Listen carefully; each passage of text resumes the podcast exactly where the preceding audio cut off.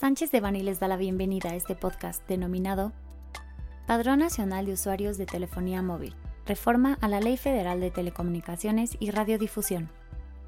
Les recordamos que este material es únicamente informativo, por lo que no puede ser considerado como una asesoría legal. Para más información, favor de contactar a nuestros abogados de manera directa.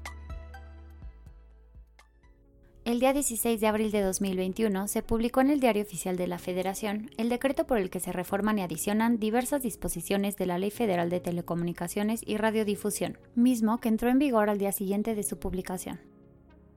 El decreto tiene como principal objetivo la creación de un padrón nacional de usuarios de telefonía móvil, como parte integral del Registro Público de Telecomunicaciones que tiene a cargo el Instituto Federal de Telecomunicaciones.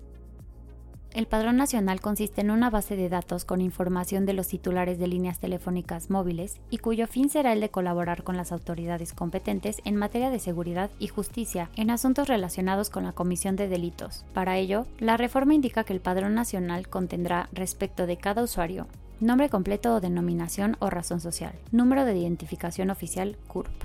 fotografía, datos biométricos del titular o representante legal de la persona moral, domicilio, entre otros elementos. Es importante mencionar que en términos del artículo cuarto transitorio del decreto, aquellas líneas telefónicas móviles adquiridas con anterioridad a la entrada en vigor de aquel deberán ser registradas por los sujetos obligados dentro del plazo de dos años, contados a partir de su publicación. En el caso de los nuevos usuarios, el registro se deberá realizar transcurrido el plazo de seis meses contados a partir de que el Instituto Federal de Telecomunicaciones emita las disposiciones administrativas de carácter general respectivas.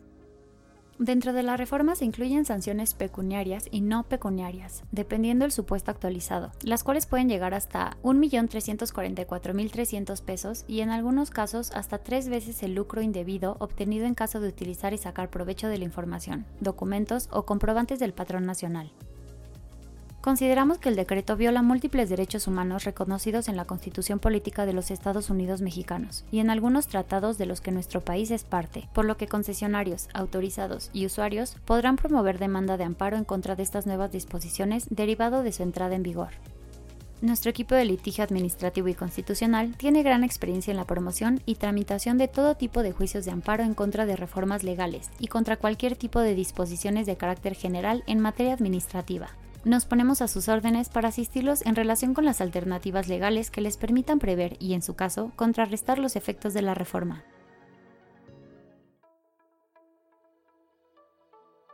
Este contenido fue preparado por Alfonso López Lajud, José Antonio Postigo Uribe, Guillermo Villaseñor Tadeo, Verónica Esquivel Patiño, Mauricio León Alvarado y Laura Renata Pérez Altamirano, miembros del Grupo de Práctica del Litigio y Medios Alternativos de Solución de Controversias. Para cualquier duda o comentario de este material, favor de contactarnos directamente o visite nuestra página www.sanchezdevani.com.